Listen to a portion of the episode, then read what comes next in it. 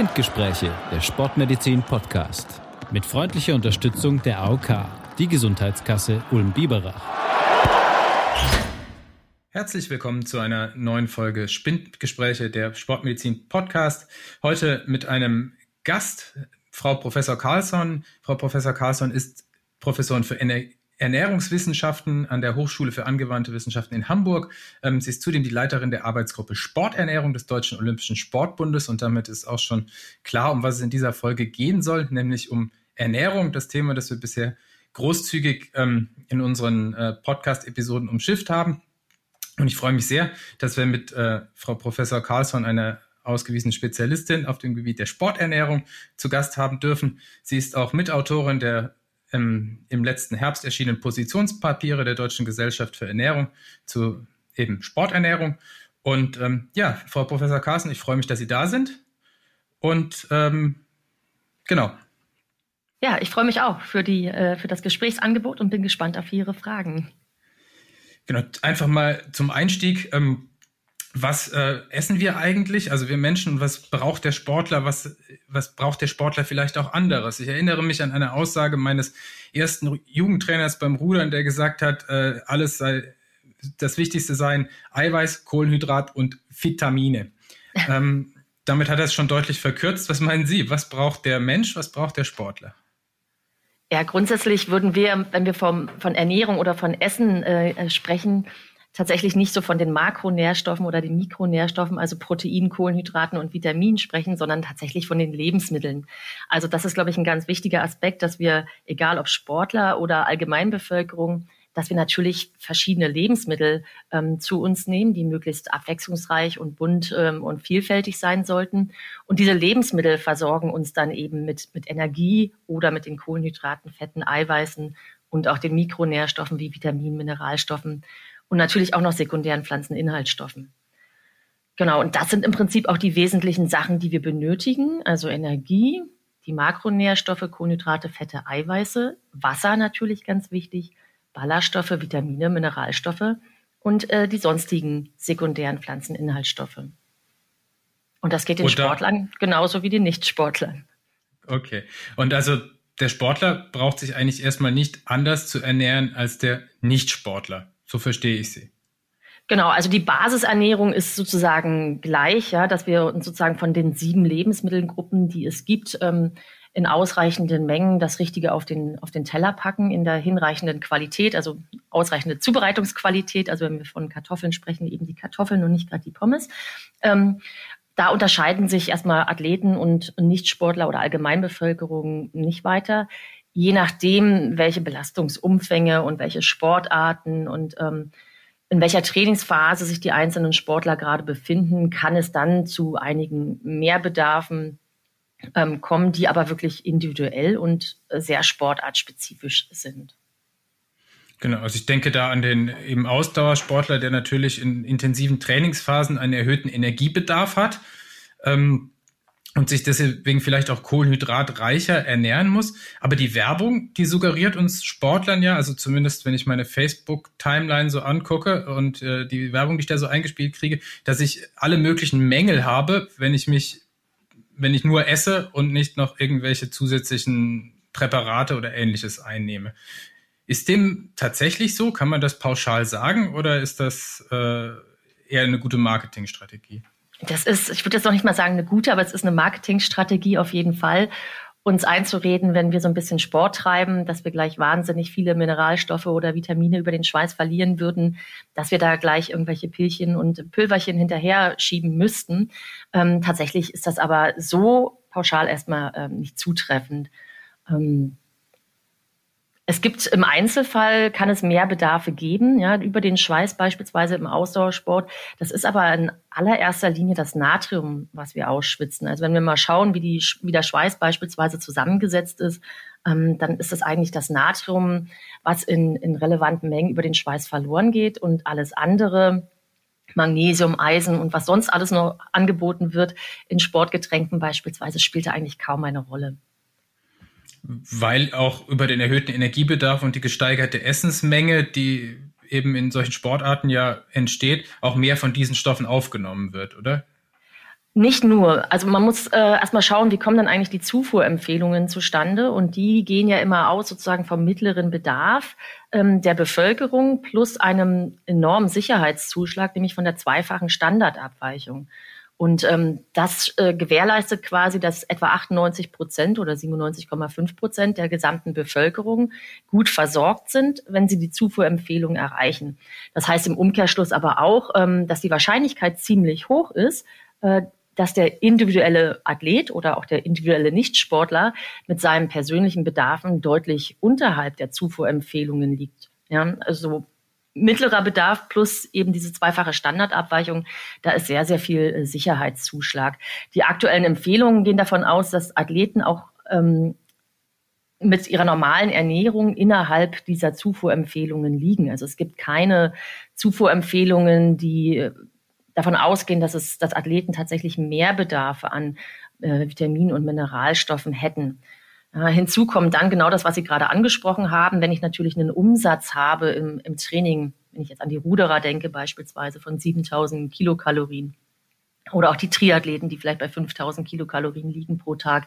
Ähm, und ich äh, mich energiebedarfsdeckend ernähre, also genau diese Energiezufuhr über Lebensmittel gewährleiste, dass da natürlich in den Lebensmitteln wieder proportional auch mehr Mikronährstoffe drin sind, sodass wir davon ausgehen, wenn die Athleten sich energiebedarfsdeckend ernähren und ähm, das halbwegs ausgewogen tun und halbwegs bunt zusammengestellt, dass dann ähm, auch die Mikronährstoffversorgung gewährleistet ist. Es gibt, wie gesagt, ein paar Ausnahmen. Das ist das Natrium, ne, Hyponatremie als Thema bei, im Ausdauersport oder als Risikofaktor im Ausdauersport und vielleicht auch noch die Eisenversorgung gerade wenn Athleten jetzt weniger ähm, tierische Lebensmittel und Fleisch konsumieren, dann kann das schwierig sein, weil der Eisenverlust in Ausdauersportarten tatsächlich erhöht ist. Aber bei allen anderen ähm, Mikronährstoffen haben wir da eigentlich keine Bedenken. Also reicht für den Sportler auch die sogenannte ausgewogene Ernährung, die wir Ärzte natürlich immer gern empfehlen und in der Vorbereitung auf den Podcast mir aufgefallen, dass ich das jetzt eigentlich nicht definieren könnte. Da können Sie mir da helfen, was ausgewogene Ernährung ausmacht? Weil das ist immer so ein, so ein, so ein Satz, der überall drin steht, in jedem Textbaustein, gebe ich mal zu. Und ähm, eigentlich, wenn ich es jetzt definieren müsste, hätte ich Probleme damit. Genau, das lernen ja Kinder, glaube ich, auch schon in der Schule. Mein Sohn in der dritten Klasse ausgewogene Ernährung und das ist tatsächlich eine ganz interessante Frage. Was damit äh, in der Regel meint, ist, dass man eben von all den sieben Lebensmittelgruppen, die die Deutsche Gesellschaft für Ernährung ja definiert und die sich in dem klassischen DGE Ernährungskreis oder auch in der dreidimensionalen Pyramide wiederfindet, ähm, in den jeweiligen Verzehrsempfehlungen oder Orientierungsgrößen, wie sie heißen, sich eben auch äh, aus diesen Lebensmittelgruppen bedient im täglichen beziehungsweise wöchentlichen Speiseplan. Also dass im Prinzip aus allen Lebensmittelgruppen etwas dabei ist, von Obst, Gemüse, äh, Getreide, Getreideprodukten, tierischen Lebensmitteln wie äh, Milch und Milchprodukte, Fisch, äh, Fleisch, äh, hochwertige Öle sind dabei und natürlich das Wasser ganz zentral. Okay, also eben ausgewogen bedeutet einfach, äh, sich über die gesamte Breite des angebotenen Lebensmittelspektrums sozusagen. Und da eben sind wir wieder bei dem, was Sie eingangs gesagt haben. Ich sollte mir nicht so sehr über die Makronährstoffe Gedanken machen, sondern über die Lebensmittel, die ich konsumiere. Und da hatten Sie ja auch schon gesagt, ne, lieber die Kartoffel als die hochverarbeiteten Pommes. Was für einen Unterschied macht das eigentlich, wenn man jetzt eher naturbelassene Lebensmittel konsumiert oder diese hoch, ähm, sag ich mal, hochverarbeiteten Convenience Foods, also das, was schnell geht, überall verfügbar ist an jedem Stand. Und äh, wenn ich mich davon ernähre, macht das überhaupt einen Unterschied oder ist am Schluss alles Energie?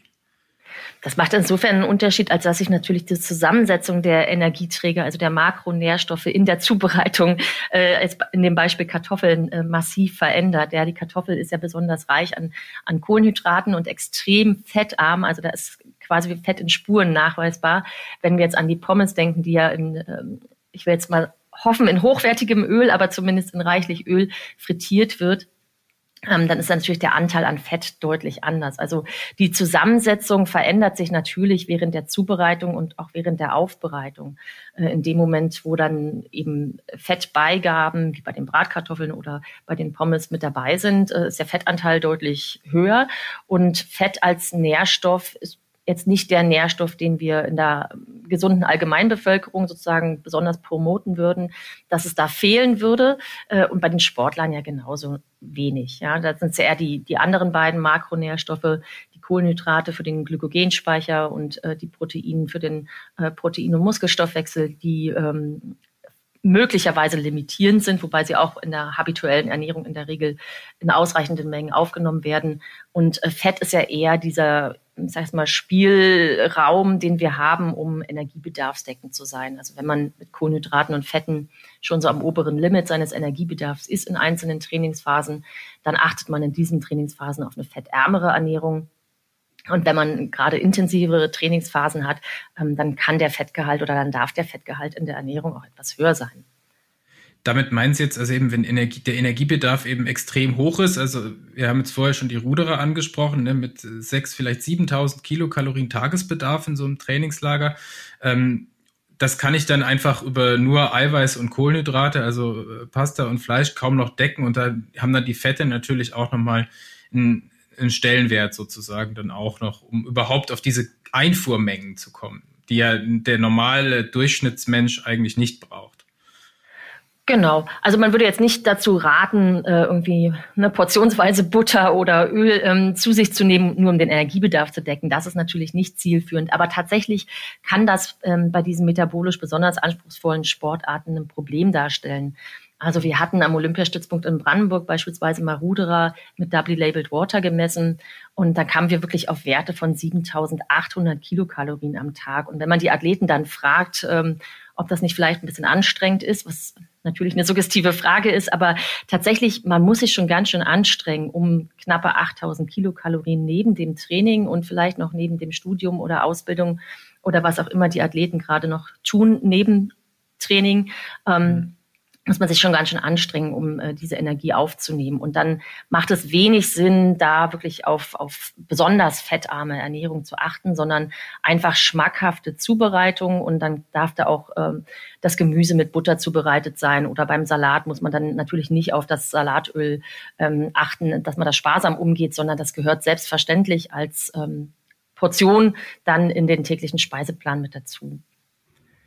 Jetzt haben wir ja schon viel über den Bedarf äh, geredet. Jetzt gibt es ja auch ähm, Sportarten, wo einerseits der Bedarf unter Umständen hoch ist, aber andererseits natürlich auch das Gewicht eine Rolle spielt. Also da ich jetzt aus der Ausdauerecke komme, ist es für mich halt vor allem vielleicht wieder der Radsport oder auch das Laufen, wo man halt äh, natürlich äh, an beiden Schrauben drehen kann. Wenn es um Watt pro Kilo geht, kann ich natürlich versuchen, mehr Watt zu treten oder ich kann versuchen, weniger Kilos zu haben.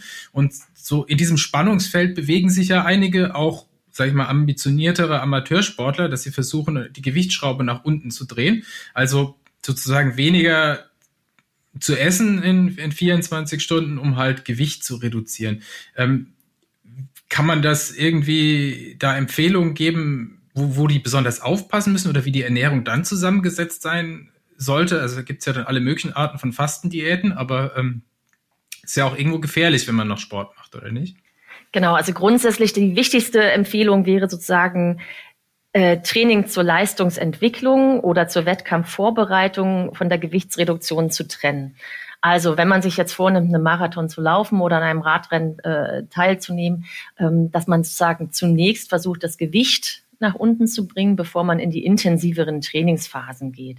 Weil einfach ähm, eine, eine Leistungsentwicklung und eine Trainingsadaptation ähm, deutlich beeinträchtigt ist, wenn die Energiebereitstellung und die Energieverfügbarkeit im Organismus nicht ausreichend ist und ähm, zum Beispiel die muskuläre Glykogenregeneration gar nicht stattfinden kann. Das heißt, die Athleten trainieren sich dann relativ schnell in ein, ein Energiedefizit beziehungsweise in ein Loch.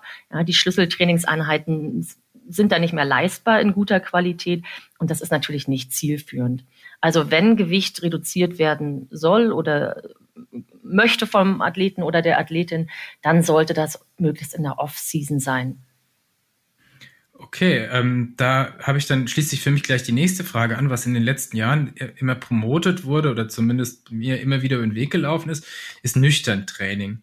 Und äh, gerne auch sozusagen empfohlen von vielerlei Coaches in, in Kombination von so sag ich mal, Trainingsketten, ja, dass äh, zum Beispiel am Abend äh, eine intensive Intervalleinheit, danach ein kohlenhydratarmes Essen, also ein bewusstes Nicht-Wiederauffüllen der Glykogenspeicher und am nächsten Morgen eine nüchterne Einheit.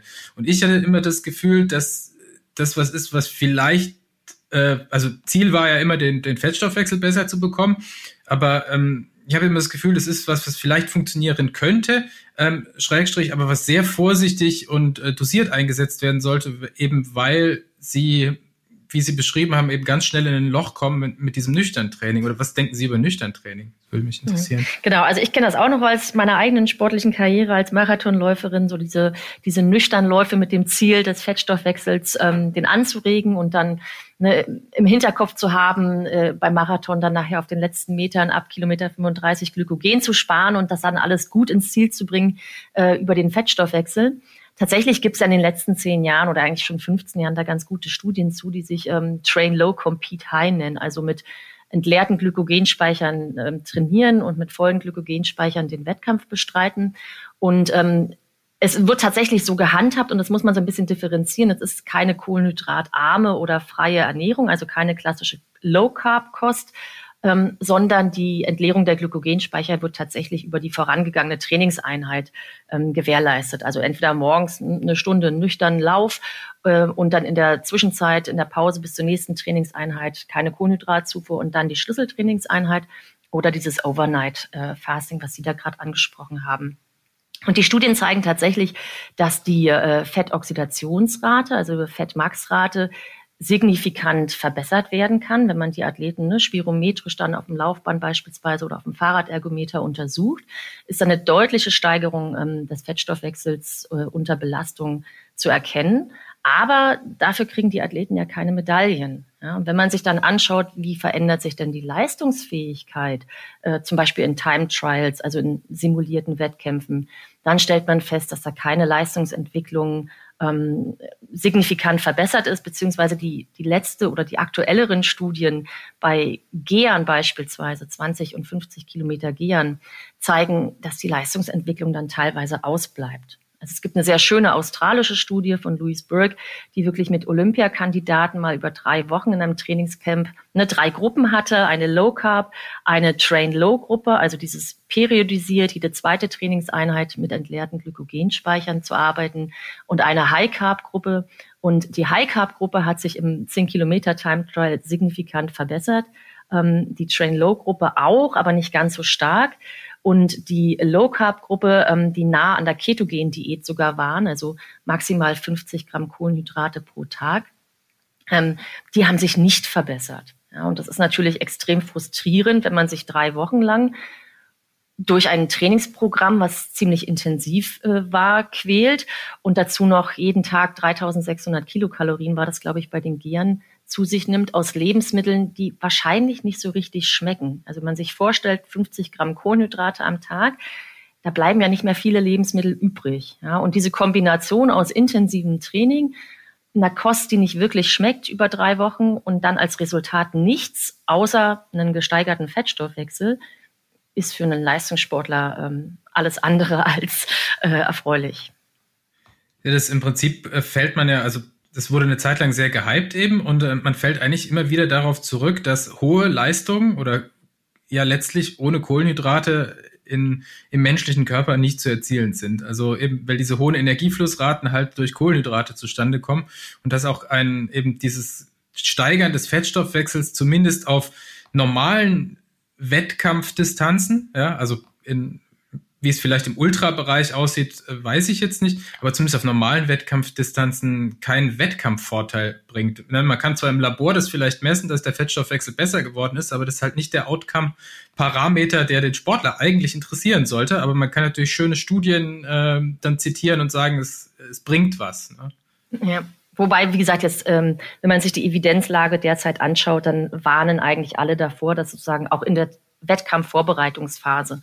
Ja, das, das kann man vielleicht mal ausprobieren, so nach Weihnachten, wenn man denkt, okay, ich, ich teste mal was Neues aus und bis zum nächsten Wettkampfhöhepunkt habe ich noch ein Jahr Zeit und probiere mal, wie ich darauf reagiere, ähm, mhm. dann ist das sicherlich eine Strategie, die man mal versuchen könnte, wenn man sich über die Risiken ähm, sozusagen im Klaren ist. Aber ähm, die Evidenz zeigt da wirklich, dass es nicht leistungsfördernd ist. Und ähm, es gibt ein paar wenige Studien tatsächlich in diesem Ultrabereich, ja, aber da ist auch physiologisch völlig klar, wenn ich 100 Kilometer laufe oder 160 Kilometer Wüstenläufe mache, ähm, da bewege ich mich im Fettstoffwechselbereich und dann habe ich möglicherweise oder physiologisch sinnvoll auch einen Benefit, wenn ich meinen Fettstoffwechsel ähm, optimiere. Aber selbst im Marathonbereich sind die Leute eben gerade in der Endphase dann doch im Bereich ähm, der Kohlenhydratverbrennung und der anaeroben Glykolyse, wenn wir dann an ne, Endsport und so weiter denken und internationale Marathons, die wären heute auf den letzten äh, 500 Metern entschieden und nicht in den 41 Kilometern davor. Zumal ja die Gesamtbelastungszeit im Elitebereich beim Marathon ja schon wieder gar nicht so lange ist. Also, ja, genau. Wenn man sich das mal so überlegt. Ja, also jetzt haben wir ja schon ähm, gesagt, okay, dieses Nüchtern-Training eben ist vielleicht auch vor dem Energiebedarf, also vor dem Hintergrund der Deckung des Energiebedarfs für den äh, Hobbysportler oder den ambitionierten Amateur vielleicht auch nicht die richtig gute Idee, wenn man sich dann überlegt, ne, ich mache mein eigenes Trainingslager, ich mache dann solche Nüchternketten und ich äh, habe allerdings nicht den Support drumherum, der dafür sorgt, dass ich äh, ausreichend esse, dann äh, komme ich natürlich auch ganz klar, ganz schnell in so eine Unterdeckung meines Energiebedarfs rein und ähm, mache mich dadurch ja mehr oder weniger dann mehr kaputt als ganz. So könnte man es ja eigentlich zusammenfassen. Das ist halt was, was mit Vorsicht zu genießen ist. Genau, ich würde vielleicht nochmal ergänzen, also was auch zum Beispiel eine eigene Studie gezeigt hat, ist, dass wenn Athleten ähm, nach dem Training auf Kohlenhydrate verzichten, äh, und das, das ist im guten Zusammenhang mit, mit anderen Studien, die sich mit äh, Immunonutrition sozusagen bei Athleten beschäftigen, dass das Risiko ähm, eines Infekts, eines Belastungsinduzierten deutlich höher ist. Also wir hatten eine Studie mit Freizeitsportlern ähm, mal vor fünf Jahren durchgeführt und tatsächlich festgestellt, dass wir die Athleten, die drei Monate lang jede zweite Trainingseinheit unter entleerten Glykogen speichern, also dieses klassische Train Low durchgeführt haben, signifikant um den Faktor 10 häufiger aufgrund von ähm, Infekten der oberen Atemwege Trainingstage verloren haben. Also auch das muss man einfach im Hinterkopf haben, dass man anfälliger ist äh, für solche Infekte und wenn man dann Trainingstage verliert, Schlüsseltrainingseinheiten verliert, dass dann die Leistungsentwicklung schon aus diesem Grund nicht ganz so gut ist äh, oder und sein kann, wie sie wäre, wenn man gesund durch die intensive Trainingszeit kommt. Genau, weil Trainingsausfall natürlich eigentlich noch viel schlimmer ist und bei den meisten ja gar nicht berücksichtigt wird. Also die ja, grundsätzlich muss man ja erstmal, bevor man an solche Ernährungsstrategien denkt, schauen, dass man überhaupt verletzungsfrei bleibt, weil eben Ausfall von Trainingszeit eine viel höhere Rolle spielt. Ja. Jetzt haben wir ja ähm, genau darüber über diese Ernährungsstrategien mit äh, sozusagen dem Timing von äh, Nahrungsaufnahme ähm, gesprochen. Jetzt würde ich eigentlich gerne nochmal über die vielen Diäten sprechen, die mir so gerade auch wieder im Ausdauerbereich, also gerade Triathleten sind ja extrem experimentierfreudig und haben äh, im Amateurbereich eine hohe Ambition. Und da laufen mir immer weniger immer mehr Entschuldigung, Sportler über den Weg, die sich entweder sehr fleischreduziert, vegetarisch oder sogar vegan ernähren. Und ähm, da kommt immer wieder die Frage auf, ist jetzt so ein Extrem wie eine vegane Ernährung im leistungssportlichen Training überhaupt sinnvoll und machbar? Also da gibt's ja auch äh, sehr viele ähm, nicht wissenschaftliche Literatur dazu, einschließlich Kochbücher. Aber ähm, können denn Veganer, mal als Eingangsfrage, überhaupt so eine hohe Eiweißzufuhr ähm, erreichen, wie Sportler eigentlich zu sich nehmen sollten? Genau, also grundsätzlich ist es möglich. Ja, und so wie ich es formuliere, merkt man schon, da kommt gleich noch ein Aber hinterher, nämlich, dass es extrem aufwendig ist. Ähm, vegane Ernährung äh, in der Allgemeinbevölkerung ist schon relativ schwierig, aber möglich, wenn man sich da gut informiert und das ähm, wirklich informiert seine, seine Speisepläne zusammenstellt. Im Spitzensport nochmal etwas schwieriger, wobei wir da auch differenzieren müssen, welche Sportart ähm, betrachten wir. Also handelt es sich um eine Sportart, die eben hohe Energieumsätze und möglicherweise auch einen hohen erhöhten Proteinbedarf aufweist oder handelt es sich um Sportarten, ähm, die vom Energieumsatz eher im unteren Bereich sind, dann halte ich es noch für einfacher möglich. Was für alle gilt, für die Nichtsportler oder für die Allgemeinbevölkerung genauso wie für die Sportler, dass wir natürlich grundsätzlich die Vitamin B12-Supplementierungsempfehlungen äh, befolgen sollten und dass sich einfach das Risiko für Nährstoffdefizite erhöht. Ja, Nährstoff, das Risiko für Nährstoffdefiziten, äh, Nährstoffdefizite besteht genauso, wenn ich mich jetzt den ganzen Tag mit Fastfood ernähre. Das sei mal da, dahingestellt. Ja, also der große Vorteil von vegetarischen und veganen Ernährung ist, dass die Athleten sich sehr häufig intensiv Gedanken darüber machen, was sie zu sich nehmen und auf Qualität der Lebensmittel achten und in der Regel frisch und selbst ähm, zubereiten. Das ist ein, ein riesen Benefit verglichen mit denjenigen, die sozusagen sich an der nächsten Imbissbude versorgen würden. Wobei wir das unter den Sportlern zum Glück nicht so häufig haben. Ähm, aber Eiweißbedarf ist tatsächlich etwas, was in kraftbetonten Sportarten schwierig vegan zu decken ist. Nicht unmöglich, aber schwierig, ja, weil man einfach sehr hohe Mengen an beispielsweise Hülsenfrüchten oder eben auch möglicherweise Fleischersatzprodukten auf Tofu- oder Sojabasis ähm, zu sich nehmen müsste. In der. Regel ist die Energiezufuhr geringer und das kann dann eben auch in Sportarten, die metabolisch besonders anspruchsvoll sind, also wie dem Rudern beispielsweise, dann problematisch werden, den Energiebedarf zu decken. Weil jetzt auch eben über Hülsenfrüchte als Proteinlieferant äh, sprechen, ähm, die Verträglichkeit natürlich davon irgendwo mhm. endlich ist, oder? Ich kann ja nicht beliebig viel davon essen, oder? Genau, man kann nur beliebig viel. Die Athleten kriegen dann irgendwann so ein Volumenzeitproblem. Also wann zwischen den Mahlzeiten essen sie jetzt diese doch vom Volumen her größeren Portionen verglichen mit dem ne, kleineren Steak, was dann möglich oder nötig wäre oder Ei oder wie auch immer. Ähm, das Stichwort biologische Wertigkeit von Protein spielt da natürlich auch mit rein. Wir wissen, dass wenn wir verschiedene Hülsenfrüchte und ähm, ähm, Milchersatzprodukte sozusagen kombinieren, dass die biologische Wertigkeit gesteigert werden kann, aber sie ist eben nicht so hoch, als wenn wir Kartoffeln mit äh, Spiegelei oder ähm, Kartoffeln mit Quark, also mit äh, tierischen Lebensmitteln zum Beispiel kombinieren. Ist einfach höher. Also tierische Eiweiße, das gilt schon, sind einfach besser aufzunehmen und haben eine höhere biologische Wertigkeit als die anderen. Also die Menge ist und die man konsumieren muss an Lebensmittel, um wieder vom Makronährstoff wegzukommen, ist für den Veganer einfach höher. Er Exakt, genau.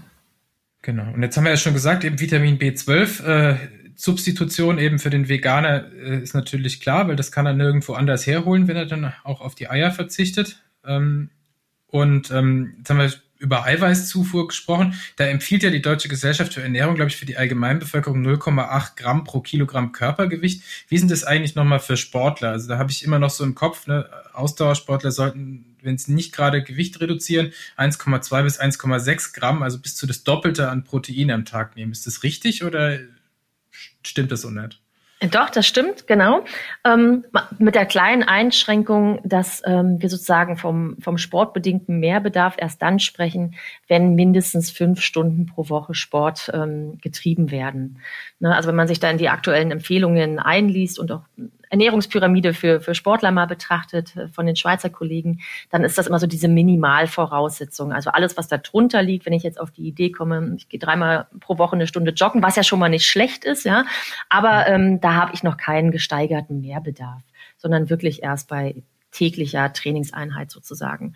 Ähm, und dann sind wir genau in dieser Größenordnung 1,2 bis 1,6. Die neueren Empfehlungen sagen, bis zu zwei Gramm pro Kilogramm Körpergewicht kann man hochgehen, wobei die Studien eigentlich zeigen, dass wenn man energiebedarfsdeckend sich ernährt, dieses ähm, Plus sozusagen zwischen 1,6 und 2,0 lediglich zur Energiegewinnung bereitgestellt wird. Ja, also der Organismus profitiert davon eigentlich nicht, sondern es verpufft. Aber bis zu diesen zwei Gramm pro Kilogramm Körpergewicht kann man eben rangehen ähm, oder sich äh, proteinreich ernähren. Und interessanterweise sind das die gleichen Empfehlungen relativ auf das Körpergewicht wie im Kraftsport. Ja, viele denken ja mal im kraftbetonten Sportarten oder wenn ich ein Krafttraining mache, dann brauche ich deutlich mehr Eiweiß als als Ausdauersportler relativ aufs Körpergewicht gesehen sind das die gleichen Empfehlungen. Nur dass die Ausdauersportler natürlich in der Regel etwas leichter sind als die Kraftsportler, sodass die absoluten Verzehrsmengen dann wieder geringer sind. Aber wie gesagt, 1,2 ähm, bis 1,6 oder bis maximal 2,0. Das ist momentan die Empfehlung für den leistungsorientierten Sport. Das bedeutet aber auch, dass man eigentlich äh, überhaupt keinen Grund hat, also diese Mengen äh, über Supplemente, also über Proteindrinks oder ähnliches zu konsumieren, weil das ist jetzt ja nicht so abstrus hoch, dass man das mit einer normalen äh, energiebedarfsdeckenden Ernährung nicht schaffen würde. Genau, im Gegenteil. Also die Allgemeinbevölkerung, wenn wir uns die Daten von den nationalen Verzehrstudien anschauen, liegt bei etwa 1,2 bis 1,4 Gramm Eiweiß pro Kilogramm Körpergewicht. Das heißt, derjenige, der keinen Sport äh, betreibt, beziehungsweise die Durchschnittsbevölkerung, nimmt in etwa die Empfehlungen oder die Eiweißmengen auf, die empfohlen werden für Sportler ähm, und liegt in der Regel über dem, was sozusagen der Allgemeinbevölkerung mit diesen 0,8 Gramm pro Kilogramm Körpergewicht empfohlen wird. Also es gibt absolut keinen Grund bei äh, äh, wenn man Sport treibt sozusagen und in diesem normalen Bereich äh, von fünf bis 15 oder 20 Stunden pro Woche ist, da wirklich Proteinsupplemente zu sich zu nehmen, sondern da bin ich wieder bei dem Punkt Lebensmittel, ja, Food First Approach, also zuerst an die, ans Food denken, an die echten Lebensmittel, und nur wenn man das irgendwie nicht hinbekommt, aus welchen Gründen auch immer, weil man auf Reisen ist oder Unverträglichkeiten hat oder ähm, andere Gründe sich vegan eben ernährt, dann kann man auch mal an die Supplemente denken, wie beispielsweise dann die B12-Supplemente. Gut, Stichwort Supplemente, das ist jetzt natürlich ein riesiges Feld, das wir nicht äh, ähm, sozusagen äh, abschließend bearbeiten können. Ähm, mir, ich stolpere in letzter Zeit immer wieder über ähm, sogenannte Greens. Also die gibt's ja schon, weiß nicht, ob Sie da auch schon drüber gestolpert sind, so ähm, Trinkzubereitungen, die mir versprechen, äh, alle 75 essentiellen Mikronährstoffe ähm, und so weiter zu beinhalten und dass man quasi ohne das überhaupt nicht zurechtkommen würde. Ähm, haben Sie da sich schon mal mit beschäftigt oder? Also, genau, also ich, ich werde da auch sozusagen zugetextet mit oder zugespammt mit Werbung dafür. Ähm, grundsätzlich haben wir ja unsere ne, 13 Vitamine, die natürlich essentiell sind. Wir haben ein paar essentielle Fettsäuren, die wir mit, den, mit der Nahrung aufnehmen äh, müssen und Mineralstoffe. Ähm, wir können aber nicht, egal in welcher Form, ob äh, als Getränk oder als Pulver oder als äh, Kapselpastille, wie auch immer, alle Mikronährstoffe und Food Matrix Bestandteile ähm, zu uns nehmen. Das, das können wir nur über echte Lebensmittel. Also Stichwort wäre hier wieder die sekundären Pflanzeninhaltsstoffe. Da sind mehrere tausend identifiziert und wahrscheinlich eine ganze Reihe noch nicht identifiziert. Und die kriegen wir nicht über Pülverchen. Und wenn da 75 drin sind in äh, einem Getränk, dann fehlen da einfach noch ein paar tausend, die wir eben nicht zu uns nehmen und die trotzdem ne, antiinflammatorisch oder antikanzerogen und antioxidativ wirken und andere ähm, wichtige essentielle Funktionen im Körper ausüben. Manchmal ist es ja auch so, dass äh, da Kombinationen drin sind, habe ich so das Gefühl, die sich in der, in der Aufnahme ja ausschließen. Also der Klassiker ist ja ähm, Magnesium mit, Ei, also die, Eisentablette mit dem Magnesiumpulver runterzuspülen. Ne? Also ja, genau. Oder die Cerealien, die mit Eisen angereichert sind, die man in der Regel aber mit Milch konsumiert und damit auch die Aufnahme hemmt. Ähm, genau. Also man kann relativ viel in so eine Kapsel reintun. Das geht rein äh, lebensmitteltechnologisch, es macht aber nicht immer physiologisch Sinn weil es halt dann nicht ankommt. Ja, genau. Jetzt haben wir ja ähm, viel ums Essen rund um den Tag gesprochen. Jetzt hat, würde mich noch zur Wettkampfverpflegung Ihre Meinung zu was interessieren, was auch in den letzten Jahren kontrovers diskutiert wurde. Und zwar, ähm, wenn man jetzt eben Langstreckenausdauerwettkämpfe macht, also eben meinetwegen ab äh, olympische Distanz, Triathlon, Halbdistanz und länger, ähm, dann geht's ja immer drum, ne, meine Wettkampfverpflegung. Und da war immer so die Frage, nur Kohlenhydrate oder ist ab einer bestimmten Länge auch zusätzlich der, die Einnahme von Proteinen unter der Belastung. Also gibt es ja dann so Kombinationen. Ähm, ist es sinnvoll oder brauche ich wirklich nur Brennstoff, während ich das Rennen fahre? Also die Datenlage ist jetzt ja auch sehr uneinheitlich, glaube ich. Genau, also die primäre Empfehlung wären tatsächlich die Kohlenhydrate und die kann man relativ hoch dosieren. Also die aktuellen Empfehlungen sind da bis zu 90 Gramm pro Stunde. Ja, und wenn man dann sich überlegt, wie lange man unterwegs ist bei so einem Ironman-Marathon, äh, äh, Tri Triathlon, ähm, dann kommt da einiges zustande, was man während der Belastung tatsächlich zu sich nehmen muss. Ja, und dann geht es einfach darum, das sozusagen mit Flüssigkeit aufzunehmen, was vergleichsweise schwierig ist. Also es gibt auch Studien, die dann ganz äh, evidenzbasiert nahelegen, dass man das wirklich auch gut trainieren muss. Ja, Training the Gut, also 90 Gramm ähm, pro Stunde an Kohlenhydraten, das sollte man nicht äh, im Wettkampf tun, wenn man es nicht vorher im Training wirklich äh, geübt und äh, damit klargekommen ist. Ähm, die neueren Empfehlungen zeigen auch, dass es Sinn macht, über Kohlenhydratgemische nachzudenken, weil nicht alle Kohlenhydrate über die gleichen Darmtransporter aufgenommen werden. Also Glucose wird jetzt über den SGLT1 aufgenommen, aber wenn ich Glucose beispielsweise mit Fructose mische, dann nutze ich einfach noch einen anderen Darmtransporter, nämlich den GLUT5. und kann damit die Kohlenhydratoxidationsrate deutlich steigern. Also Glucose liegt bei 1 Gramm pro Minute, die man oxidieren kann. Ähm, und wenn ich diese Glucose-Fructose-Gemische habe, bis zu 90 Gramm pro Stunde, dann kann ich eben 1,75 Gramm pro Minute oxidieren, was eine deutliche Verbesserung ist. Wenn ich in diesen hohen Zufuhrempfehlungen liege von äh, Kohlenhydraten, also Minimum ist, sind diese 30 Gramm pro Stunde bis eben 90 Gramm pro Stunde bei länger andauernden Belastungen, dann profitiere ich nicht von weiteren Proteinen, also weiterem Energiespender. Ähm, lediglich in Sportarten, die wieder stark in diesen Ultrabereich reingehen, also wo die Kohlenhydratzufuhr und die Energiezufuhr während der Belastung nicht ausreicht und die Athleten in eine katabole Stoffwechsellage kommen, da zeigen die Studien, dass auch Protein oxidiert wird und dann kann es sinnvoll sein, auch während der Belastung Protein im, im Getränk oder in der festen Mahlzeit, im Riegel oder wie auch immer zu haben. Okay, dann nehme ich jetzt äh, für mich sozusagen mit, dass bei der Wettkampfverpflegung eigentlich das entscheidend die Verträglichkeit ist.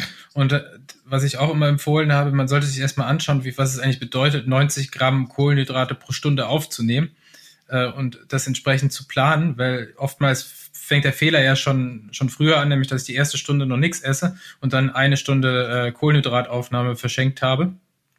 Und dass das eher das Problem ist. Und so hohe Dosen müssen halt vorgeübt werden, weil das nicht jeder verträgt und ähm, das sonst Probleme macht. Ne? Also genau. so kann man es eigentlich sagen. Verträglichkeit und bei länger andauernden Belastungen, die vielleicht über zehn Stunden hinausgehen, tatsächlich auch nochmal Akzeptanz. Also wenn man sich vorstellt, man fängt wirklich in der ersten Stunde schon an mit 90 Gramm Kohlenhydraten über Getränke, über Gele, über Riegel. Die haben alle äh, einen Süßgeschmack und wir wissen, dass Athleten das irgendwann einfach nicht mehr ne, sch äh, schmecken wollen und da eher den Salzgeschmack bevorzugen, was vielleicht auch wieder auf eine beginnende Hyponatremie rückschließen lässt oder auf einen hohen Natriumverlust im Schweiß. Ähm, also auch das muss man, wenn man jetzt Athleten betreut und begleitet, ähm, berücksichtigen, dass, dass die Geschmacksakzeptanz sinken kann für diese süßen, klebrigen Produkte im Laufe des Wettkampfs.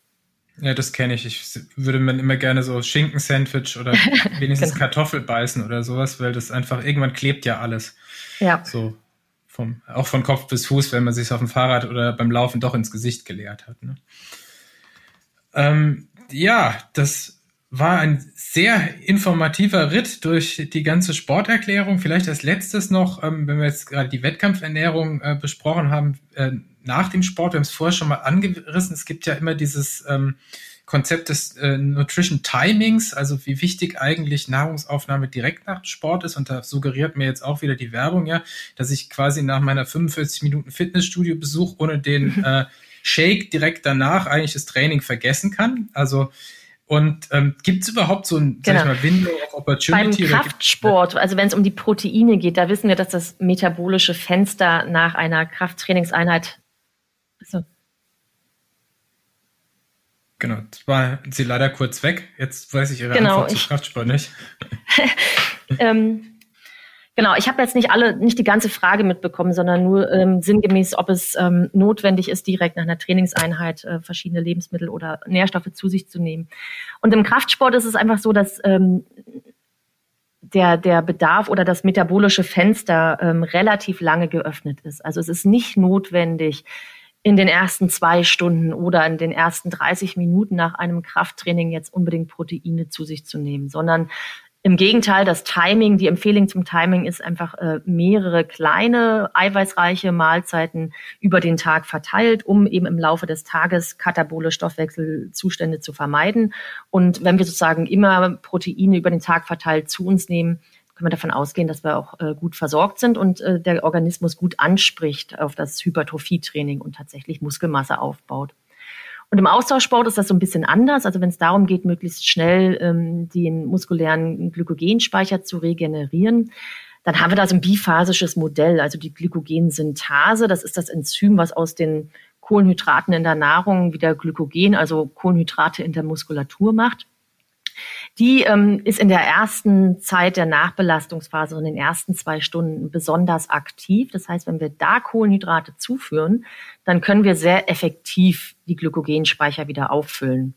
Wenn wir diese Zeit verpassen, beispielsweise weil Athleten ne, zur Dopingkontrolle müssen oder erstmal unter die Dusche gehen oder erstmal überhaupt gar keinen Appetit haben, etwas zu essen, ähm, dann findet danach trotzdem noch Glykogen-Resynthese ähm, statt, aber deutlich verzögerter. Das ist auch grundsätzlich unproblematisch, weil man nach einem Ironman-Triathlon oder nach einem Marathon nicht gleich am nächsten Tag wieder einen Wettkampf hat. Insofern ist es für diese Belastung unproblematisch, wenn man den Glykogenspeicher nicht innerhalb von acht Stunden wieder auffüllt. Aber es kann dann interessant sein, wenn Athleten mehrere Starts an einem Tag haben. Also wenn man sagt, wenn die Pause zwischen zwei Trainingseinheiten kürzer ist als acht Stunden, dann sollte man möglichst schnell, meine Empfehlung ist immer noch vor dem Duschen, Kohlenhydrate zu sich nehmen und zwar etwa eins bis 1,5 Gramm pro Stunde pro Kilogramm Körpergewicht für die ersten zwei Nachbelastungsstunden. Und auch da ist wieder gute Planung. Ja, man kann sich vorher ausrechnen, wie viel wiege ich und was brauche ich dann in den ersten zwei Stunden. Und ähm, das sollte man dann eben einfach auch dabei haben in der Sporttasche, um das gut konsumieren zu können. Gut, dann nehme ich für mich mit, dass eben Timing äh, dann eine Rolle spielt, wenn ich zweimal am Tag trainiere als Ausdauersportler. Und äh, beim Kraftsport, da kann ich eigentlich noch nach Hause gehen, in Ruhe kochen und äh, hochwertige Lebensmittel essen und muss nicht auf den Proteindrink ausweichen und kann mir dafür besseres Essen kaufen, statt das Geld dafür auszugeben. Genau, schöner hätte ich es gar nicht sagen können. Genau, wunderbar. Dann nehmen wir das doch nochmal als Schlusswort, dass ähm, natürliche Lebensmittel in fast allen Lagen ausreichen, dass man als Veganer extrem aufpassen muss und äh, um eben dann nicht in, dann doch in Mangel zu rutschen, aber dass es möglich ist. Und ähm, ja, ich bedanke mich ganz herzlich für das Gespräch. Ja, ich danke auch. Vielen Dank. Sie hörten Spindgespräche, der Sportmedizin Podcast. Mit freundlicher Unterstützung der AOK, die Gesundheitskasse Ulm-Biberach.